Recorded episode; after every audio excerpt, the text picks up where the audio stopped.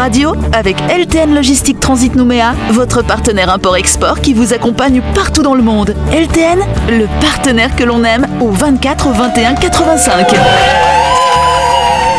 Bonsoir à tous et à tous, très heureux de vous retrouver. Nous sommes le vendredi 3 septembre. Vous êtes bien sûr branchés sur la, fréquence d'énergie. C'est l'heure d'écouter Buzz Radio. Bon bah qu'est-ce qui se passe là? Du côté droit de notre table, hein, depuis mardi, on a Ludo et Sam. Salut Ludo Bonsoir J'ai perdu euh, des points en ouïe là. Ah ça doit être ça. Et en face, hein, nous avons Jean-Marc Manu et puis Gladys. Et donc vous le savez que chaque semaine dans cette émission, nous recevons un ou une invitée. Cette semaine, c'est une invitée, c'est Sylvie. Salut Sylvie. Salut Yes, c'est Sylvie Joron hein, qui nous a parlé hein, depuis le début de la semaine euh, de son atelier d'art, l'art et la manière, hein, situé au 6 kilomètre, c'est bien ça? C'est bien ça. Yes, et tu fais d'autres trucs d'ailleurs. Euh, T'as une autre boîte, c'est ça, qui s'appelle Studio Mademoiselle. Mais qu'est-ce qu'on fait chez Studio Mademoiselle alors euh? Eh ben, Studio Mademoiselle, il y a plusieurs activités. Donc, euh, il y a l'aérographe, les peintures de moto, il y a le tatouage, le maquillage permanent et le piercing. D'accord, donc tu fais tout ça aussi. euh. Tout à fait. Mais tu travailles H24 Ouais, presque. Ouais, j'aimerais bien. hein. Mais il faut bien que je dorme un peu. hein, quand Ah, même. quand même, ouais, quand même, quand minimum. même. L'atelier enfant, piercing, c'est très marrant. Ouais, c'est- tatouage. Ouais, hein. Tatouage sur enfant. Et aussi les brochettes de cerf, pas du cos les dimanches. Ah, je me disais bien que je l'avais croisé. Ah, ok. Et donc, du coup, ça fait longtemps que tu, euh, que tu fais toutes ces activités ou pas euh Bah, disons que les, les unes euh, ont commencé et puis après les autres se sont enchaînées euh, naturellement, quoi. Mais ça reste dans l'art. Hein. euh, je fais pas des brochettes quand même. Hein. On se calme. Oh, ouais, je pourrais faire des brochettes de l'art. hein. Je suis. Ouais, joli. C'est. euh, Mais tu sais que c'est un art de faire une bonne brochette. Hein. Ah, tout à vrai. fait. Hein. ouais. De la manger proprement aussi, c'est un art, ça. hein. Ah, je- Voilà. Arrive jamais, moi. Avec la Ah sauce oui. Qu'il y a dessus, tu sais. Ouais. Ça coule toujours partout dans les doigts. c'est- c'est- Ouais. Mais tu te mets pas une grosse serviette c'est- comme ça en autour fait, du cou euh, euh c'est c'est des rares moments où je perds ma dignité, tu vois, quand, Ah. je, quand je mange une brochette. Bon, bah, on est ravis de le savoir. En tout cas, chère Sylvie, tu pourras nous parler plus en détail, pardon, euh, de l'ensemble de tes activités artistiques. Ce sera après le week-end, lundi, dans ta grande interview. Parce qu'en attendant, c'est l'heure de jouer avec nous dans le grand talk show de Buzz Radio. Retrouvez les émissions de Buzz Radio en vidéo sur buzzradio.energie.nc. Yes Bon alors petit rappel hein, euh, du coup demain soir euh, et dimanche soir euh, rendez-vous effectivement euh, donc au conservatoire de musique Nouvelle-Calédonie donc pas pour écouter de la musique du coup c'est pour écouter des conférences TEDx Euh, donc vous allez avoir euh, quand même 9 x 2 donc ça doit faire 18 conférenciers Voilà, on bon en l'applaudit, maths. Yannick. Merci.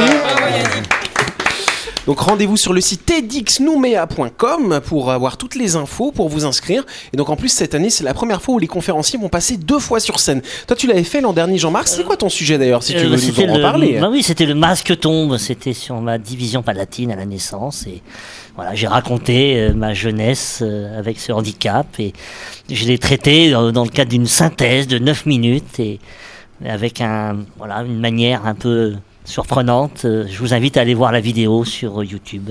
Sur YouTube ou alors si vous allez sur le site hein, tedxnumea.com, Oui. euh, vous allez pouvoir retrouver les vidéos de tous les conférenciers depuis qu'on fait TEDx en Nouvelle-Calédonie. Il y a des sujets qui sont super chouettes, super intéressants. Oui. Et là ce qui est intéressant c'est quand on y va, on sait pas à quoi s'attendre. On ne connaît pas les sujets, sont secrets. Hein, D'ailleurs moi je t'avais demandé on dit ah tu vas Non, faire non, quoi je Non non non, pas, il m'a ouais. rien dit. Même en le chatouillant, euh, il m'a des, rien des dit. fois ils peuvent changer, même des fois ils peuvent changer l'ordre, ils peuvent changer aussi. Enfin, à la dernière minute, parfois il peut y avoir des ajustements. Ah oui. Ouais, ouais, c'est euh, c'est c'est l'intérêt aussi de parce que souvent c'est un biais cognitif qui est bien connu. On va chercher l'information que l'on veut entendre Ouais. et les thématiques que l'on aime entendre. Alors que là, bah, comme tu sais pas ce qui va ce qui va se passer, eh bien tu découvres. Et c'est comme ça qu'on découvre et qu'on apprend à, à connaître euh, autre Ouais, et chose. c'est très éclectique, il y a tout type de sujets. Il y Ah avait oui. des artistes, des entrepreneurs, Oui. il y avait un médecin, je me souviens aussi. Oui. Il y avait aussi un aimé. gars, un pilote là. il y avait un pilote Il y aussi. avait aussi euh, la, la femme qui faisait des mitochondries, Ah oui, les mitochondries, mitochondries, euh, voilà, ouais, les en cellules peinture, en peinture. ouais, ouais. C'était étonnant. Enfin, il y avait Voilà. plein de choses. Et nous, conférenciers, on, on les écoutait bien sûr aux répétitions euh, générales, Mmh. et on était euh, parfois euh, bouleversés aussi. en- Et donc tout ça c'était l'an dernier, donc ce sera pas ça cette année du coup. Ce sera d'autres choses. Ça. Donc il faut y aller. Donc c'est demain soir et dimanche soir au Conservatoire de musique de Nouvelle-Calédonie. Oui, Ludo? Et si je me trompe pas, elle t'a dit que c'est international, hein? Ouais, c'est ça. ça, se déroule un peu partout ça, dans le monde. tout à ouais. fait. Ça, et c'est, ça a débuté aux États-Unis. Ouais, je- non, vraiment super. Bon bah très bien, on va passer à la première question. Première question. C'est la première question. Alors, un petit peu d'histoire de nouveau ce soir. Quelle découverte scientifique a eu lieu le 3 septembre 1928, donc il y a très exactement 93 ans. Oui, Ludo. Facile, la souris. La souris euh, À la naissance de Cathy, tu La veux naissance dire de Cathy, Non, euh. elle est née en juin, Cathy. Oui, Espagnol. pardon La grippe espagnole. La grippe espagnole. Non, ce n'est pas la grippe espagnole. C'est médical quand même C'est médical quand même, effectivement. Ah bah, c'est, Le c'est- premier vaccin Le premier vaccin, non, je crois que c'était Non, un petit peu c'est- avant le premier vaccin. Fin 19e le vaccin. Ouais, ouais, ouais. Le coronavirus. Non, c'est pas le Il y a un coronavirus. rapport, il y a un rapport, euh, épidémiologique. Euh, un rapport épidémiologique avec quoi Du coup, un rapport avec quoi? Je même ne pas sais ce qu'elle pas. a dit. C'est pas Pierre et Marie Curie tout seul de ma Non, c'est pas Pierre et Marie Curie, mais c'est quand même, euh, c'est quand même l'industrie pharmaceutique qui utilise cette découverte régulièrement. C'est pas le Le placebo. Le placebo, non, c'est pas le placebo. L'alcool 90. Comment L'alcool Non, 90. pas l'alcool 90. Non, non, c'est c'est une autre molécule qu'on utilise euh, contre certaines pathologies aujourd'hui. Ah, Le Doliprane. Bien sûr. Doliprane, non. L'opium. L'opium non plus. Euh, Qu'est-ce que ça pourrait être l'antibiotique. Un antibiotique et lequel Le pénicilline. Bonne réponse de Jean-Marc, Oh, s'il vous plaît. Oui, c'était Fleming qui avait découvert la pénicilline. Alexander Fleming, c'est exactement ça. hein. Mais Pourquoi tu, pourquoi tu contredis? J'ai pas dit euh, que c'était pas lui qui l'avait Ah oui, tu as raison.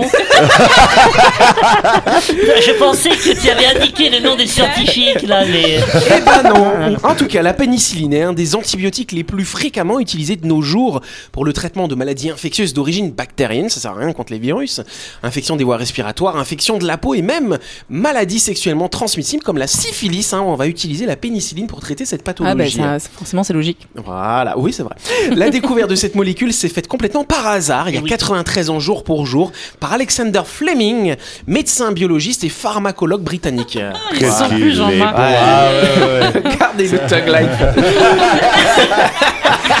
Il a pris 10 Alors kilos, là, là. les auditeurs, il faut vous regarder la vidéo. hein. Ils se sont plus, Jean-Marc. hein. Mais alors, comment a-t-il réussi à... Jean-Marc, lâche les filles. Jean-Marc. Jean-Marc, elles ne veulent pas.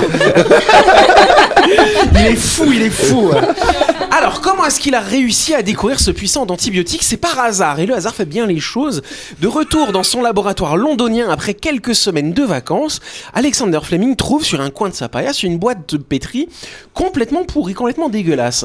Et donc, tout chercheur sensé aurait fait quoi? Il l'aurait foutu à la poubelle, tu vois. Et ben non, il s'est dit, tiens, je vais regarder ça d'un petit peu plus près. Et donc, à l'époque, il s'intéressait à la bactérie Staphylocoque dorée, responsable notamment de pneumonie et de méningite. Et avant de partir, il avait mis en culture cette bactérie dans le but de l'étudier à son retour. Or, en ce 3 septembre 1928, il constate non seulement que l'une des boîtes a été contaminée par un champignon de l'espèce Penicillium rubens, mais surtout que le staphylocoque ne s'est pas développé à proximité de la moisissure. Donc il a expliqué en 1945, au moment où on lui a remis le prix Nobel pour la découverte de la pénicilline, euh, que le seul mérite qu'il a eu, c'était de ne pas avoir négligé les observations une fois qu'il était revenu de vacances au lieu de les balancer. Sinon, il aurait jamais découvert cette molécule et on crèverait tous de la syphilis aujourd'hui. Et c'est précisément là, pourtant que réside son génie, là où d'autres, y compris son assistant Merlin Price, n'auraient vu que de la pourriture, lui a suspecté qu'il y avait peut-être un tueur de bactéries. Et donc c'est vraiment intéressant parce que c'est maintenant la pénicilline s'est utilisée quotidiennement finalement. c'est Ah une oui. découverte extraordinaire l'antibiotique. Ah ouais, ça c'est clair. C'est- Ah ouais, mais ça dit, euh, il, faut, enfin, il faut encore rajouter que c'est vraiment extraordinaire. Non, mais c'est vrai qu'il faut rien négliger dans la euh, vie, mine de rien. hein. Tu, des fois, on s'attarde pas sur quelques petites choses qui peuvent nous faire faire de grandes découvertes. Mais, la c'est- science est principalement basée sur des découvertes Ah oui, hasardeuses. souvent, hein. C'est la, la- hasard. la tarte tatin, c'était du hasard aussi. Oui, ça n'a rien à voir avec le scientifique. Non, Mais, mais c'est vrai. Oui. wouhou. mais c'est vrai, c'est du hasard. Elle est renversée Ouais. et ils ont servi la tarte euh, tatin. Voilà. Bon bah voilà, merci pour l'analogie Jean-Marc, on va passer à une autre question. Ta ta ta ta. La deuxième question. Alors, figurez-vous que des chercheurs australiens semblent enfin avoir compris pourquoi certains serpents de mer qui sont voilà au niveau du corail, de la grande mer de corail australienne, attaquent les nageurs. Oui, Sam. Ils font pipi dans l'eau. Non, c'est pas parce que les nageurs font pipi dans Les l'eau. tricorilles, on parle Ouais, aussi c'est un petit peu le même genre d'espèce que les tricorilles, mais ils sont un peu plus berques, voilà. Oui, à Ludo. Oui, c'est juste qu'ils veulent nous bouffer. Non, c'est alors non justement parce qu'à la base ils vont ils attaquent pas les êtres humains ces serpents, ça les intéresse Ils pas. sont territoriaux. Non, ils Comment sont curieux. Territoriaux. Non, c'est pas une histoire pour défendre leur territoire justement non. C'est vrai qu'ils attaquent les, entre les doigts Non, ça c'est pas vrai ça. C'est légende. Parce qu'en défendre fait, le- le Comment Pour se défendre Non, c'est pas pour se défendre justement. En fait, ils, ils vont se tromper. hein. Voilà. Ah, ils vont croire Ah. que c'est une branche qui passe et ils s'accrochent dessus. Non. euh. pas C'est pas, vraiment. c'est pas les hommes particulièrement, peut-être non Parce que. Euh, Confusion serpents. hommes- confu- Ah, on est sur une confusion, donc ils nous prennent pour quoi? Pour des des serpents. Pour des serpents. Pas de réponse de Sam, s'il vous plaît. Faut arrêter de se baigner tout nu euh. Et ils veulent s'accoupler avec nous, tout simplement. Imaginez-vous en train de faire de la plongée le long d'un récif de corail, quand soudain la scène se transforme en film d'horreur, un serpent de mer surgit devant vous et attaque sans raison apparente. Donc si vous êtes un jour confronté à cette situation effrayante, les océanographes ont un conseil, ne paniquez pas. Laissez-vous Laissez-vous Restez immobile, car ce serpent essaye peut-être de s'accoupler avec vous. Ça dure pas longtemps. Et donc en fait, et donc euh, il va venir, il va vous tâter un peu comme ça. Non, non, non, non. Et puis après, il va se dire Ah ben non, euh, c'est pas vraiment une, une femelle serpente. hein. Ah ouais, ouais. Et donc les attaques de serpents de mer sont rares, mais elles peuvent être fatales. Les victimes sont généralement des pêcheurs, car les serpents capturés sont stressés et donc vont se défendre à ce moment-là. Donc là, on peut comprendre. Mais les nageurs et les plongeurs, c'est assez rare. Et donc c'est vrai que de temps en temps, ils vont arriver comme ça, mais c'est parce qu'ils vous prennent pour une femelle serpent, tout C'est simplement. arrivé, c'est arrivé à un ami, ça. Ah oui, Il faisait euh, la chasse sous-marine. Et il ressemblait à un serpent. Je- non, mais en tout cas, c'était effrayant parce que c'est un gros serpent vert. Quelle horreur. tu vois, assez long. Et il l'a pas lâché jusqu'à jusqu'à ce qu'il Ah monte dans le ouais, bateau. d'accord. Et voilà, il, il était, il était effrayé. Mais il s'est pas fait mordre quand même. Non. Non, parce qu'il a, il a pas eu de geste violent. Faut pas Ouais. avoir de geste. Là, du coup, le serpent, il dit Oh, elle veut pas, euh, je vais lui montrer. Attends. ah oui, ça. Ludo. Non, moi je disais, je voulais dire que je faisais pareil. Moi je remontais des profondeurs pour essayer de m'accoupler avec la jante féminine sur les plages. Ah, mais pareil, elles partent en nageant aussi. Mais Ah au niveau elle- de la taille, ils font pas de différence. non, parce que- qu'ils voient pas grand chose en fait. Apparemment, Oh, souvent, ils ont une très mauvaise vue. Donc, ils voient une femme et puis c'est le moment où ils sont un petit peu excités. Tu vois, ils ont envie de ken. Donc, euh, bah voilà. Leur odorat. Non, mais entre les, entre les, les euh, serpents violeurs et les dauphins violeurs, euh, c'est dangereux de se justement, baigner. bah, justement, voilà, dans cette une, il parlait de ça. Les, les- alors, il y a les dauphins, il y a les orques aussi, apparemment. Sympathique. Personne choisit le serpent. Donc ouais, le serpent, faut voilà. En tout cas, ces suggestions suggèrent ainsi qu'un mâle actif sur le plan reproductif, très excité, va prendre le plongeur pour un autre serpent. Et donc les recherches indiquent en effet que les serpents de mer ont une mauvaise vue par rapport aux serpents terrestres. Les scientifiques soulignent que les serpents de mer mâles sont loin d'être la seule espèce qui courtise des objets inappropriés. Les dauphins, les otaries et les tortues de mer aussi dans le cas d'un cas. Donc voilà, si les tortues s'approchent, ah ils veulent juste ken quoi. Oui. Imagine, on serait pareil, tu vois, on aurait une mauvaise vue, on aurait envie de s'accoupler, on irait sur on essaierait de choper un surf, tu sais. Je crois que ça arrive, ça. Par contre là, ouais, je crois qu'il y a le risque d'aller en prison après derrière. Ah oui, c'est ça le problème. La chronique du jour. Avec LTN Logistique Transit Nouméa, votre partenaire import-export qui vous accompagne partout dans le monde. LTN, le partenaire que l'on aime. Yes, donc là je vois qu'effectivement euh, Manu vient de changer sa chronique vu qu'on parlait de l'accouplement des serpents. Tu t'es dit tiens, je vais nous parler de l'accouchement. Tiens, Voilà, donc. sans transition. Et j'aimerais qu'on applaudisse Manu, c'est sa première chronique au micro de Buzz Radio. Accouche-nous ça. Voilà. On t'écoute Manu. Ah, l'accouchement. Avoir un enfant, il n'y a rien de plus merveilleux. Si, si, je vous le jure, j'ai vécu l'expérience il y a 14 ans. Mais bon, l'accouchement, c'est pas toujours une partie de plaisir. Alors finalement, accoucher, ça se passe comment? Petite explication à venir. Voilà, donc pour commencer, bien sûr, hein, tu vas nous parler de la perte des os finalement. hein. On perd combien d'os? Eh, moi je croyais ça aussi quand j'étais gosse, je comprenais pas, je croyais que ah, tu perdais Ça tes fait mal os. de perdre des os. Le bébé, il sort d'abord les os et après il sort le. Ah, c'est en deux temps. Ok. Alors la perte des bébé, os du coup. ouais. On t'écoute. Alors non, perdre les os ne signifie pas avoir trois petites gouttes d'incontinence au supermarché. Quoique, c'est un avantage qui permet le plus souvent de ne pas faire de la queue à la caisse. En vrai, une fois que tu as perdu les os, ça peut durer plusieurs heures avant que les contractions ne commencent et tu ne peux pas faire grand-chose parce que ça signifie aussi que le bébé est exposé aux infections. Si t'es une petite chanceuse, ça sera peut-être le médecin qui te percera la poche des os. Ah oui, c'est sympa ça, avec une grosse aiguille du coup. Ça, grosse aiguille. Et donc, pardon. On veut pas savoir ça. Normalement, Ok. Normalement, c'est pas ça. Hein, voilà, hein. Pardon. Alors, du coup, euh, une fois qu'on a perdu les os, on a les contractions qui arrivent. C'est sympathique, ça aussi. euh. Très. tu vois la fois où tu as eu tellement mal au bide pendant tes règles que tu as annulé ta semaine de vacances à l'île des Pins pour t'enfermer dans ta cave dans le noir et hurler à la mort. Bah les contractions, c'est un peu ça, mais en pire. Ah, Ah, sympathique. moi, je vois, je vois très bien. Ça t'est arrivé, Ouais, hein, quand très tu as tes souvent. règles, hein, Ludo, hein. ouais, c'est Voilà. Des contractions horribles. voilà. Alors, du coup, ensuite, en général, quand on arrive à l'hôpital, on nous propose Oh, est-ce que vous voulez la péridurale? Hein Exactement. À ton avis, à quel niveau de souffrance il faut arriver pour être dans un état de supplier qu'on te plante une piqûre digne d'un film d'horreur dans la moelle épinière pour calmer la douleur que tu endures? Ah oui, ça, tu dois avoir un petit peu mal quand même. du oui, c'est hein, que ça doit commencer pense, à hein. piquer un peu. Un petit, un petit peu. Ensuite, euh, il y, a- il y a un autre truc qui peut se passer pendant l'accouchement qui est pas, euh, Pas super très génial. glamour, hein c'est Du ça tout. dessus. Effectivement, on voit pas ça trop dans les films, mais il faut imaginer que la force requise pour pousser cette espèce de ragondin gluant hors de toi implique le plus souvent un caca intempestif. Rassure-toi, c'est à peu près systématique, donc fais-toi plaisir, sors carrément les mots croisés. Ah oui, tiens donc, les mots croisés, c'est pas mal ça. hein. Ensuite, il y a- on, on va te parler de, de quelqu'un d'autre, on va te parler de Madame Épisiotomie, dis donc. Qu'est-ce que Elle a un nom d'héroïne de tragédie grecque et pour cause. Vous savez quand les femmes qui viennent d'accoucher parlent entre elles de ce mot convenu et mystérieux. Ouais, on m'a fait une épisio. Ouais, Mais de quoi vous parlez, bordel? L'épisiotomie, en fait, c'est une, c'est une entaille du vagin pour laisser passer la tête du nourrisson. En gros, c'est un peu le sourire de l'ange, sauf que c'est avec le vagin et que les médecins ne sont pas assez tordus pour mettre du sel par-dessus. Oh, bah ils sont sympas, hein. yes, ensuite, voilà, bon, on accouche, hein, voilà, voilà. Ah, Et, et c'est pas fini. C'est pas fini, non, pas du tout.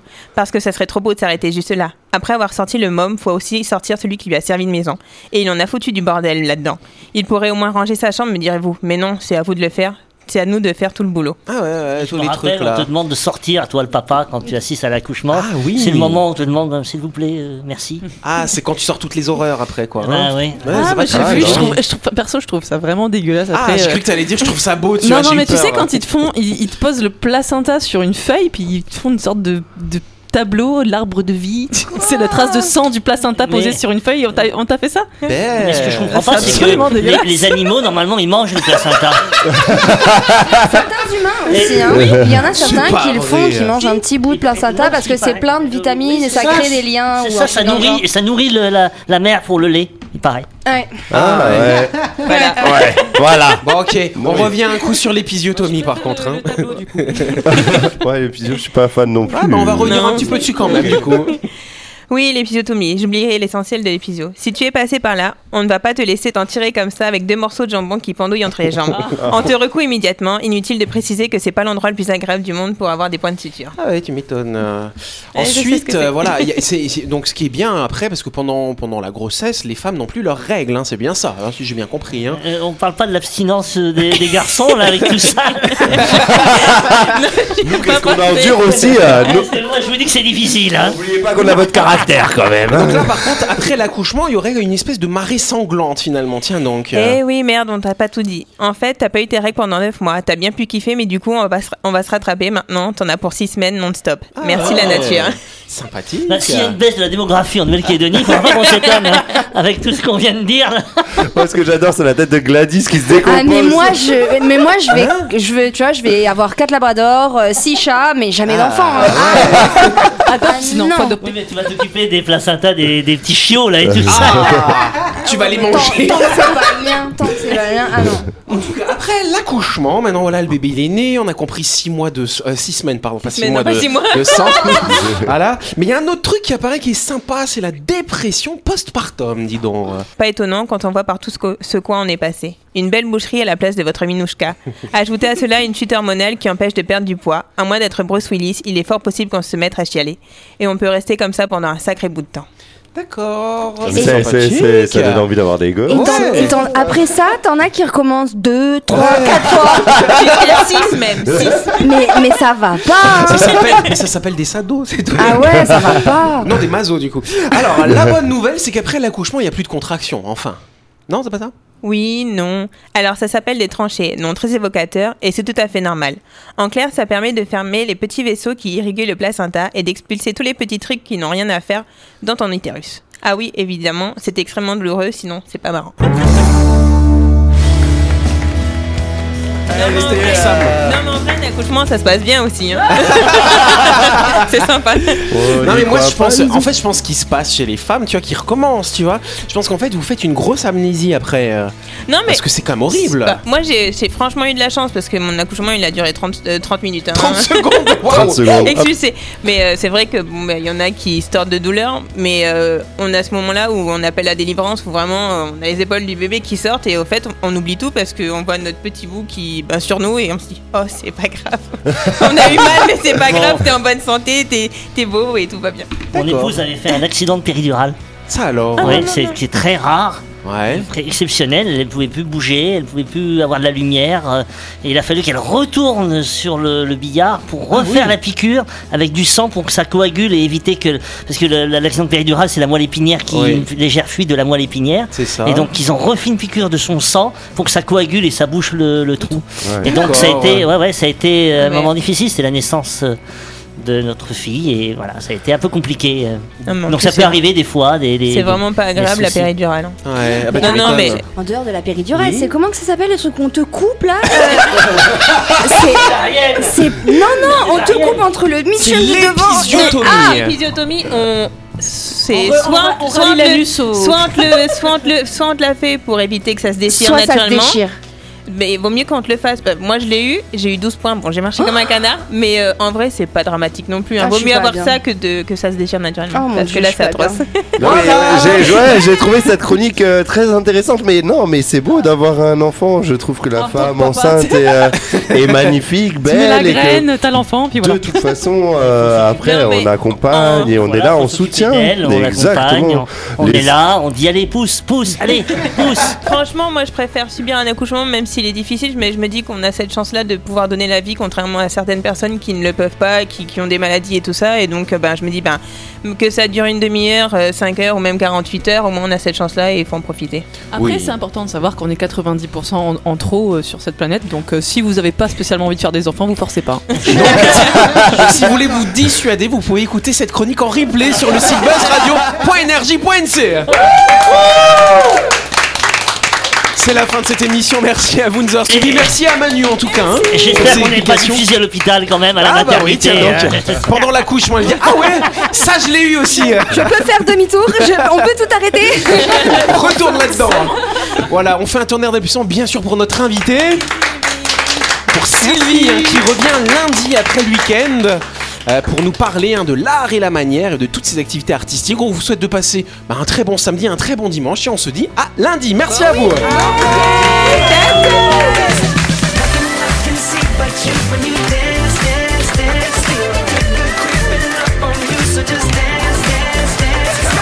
Buzz Radio avec LTN Logistique Transit Nouméa, votre partenaire import-export qui vous accompagne partout dans le monde. LTN, le partenaire que l'on aime. Energy.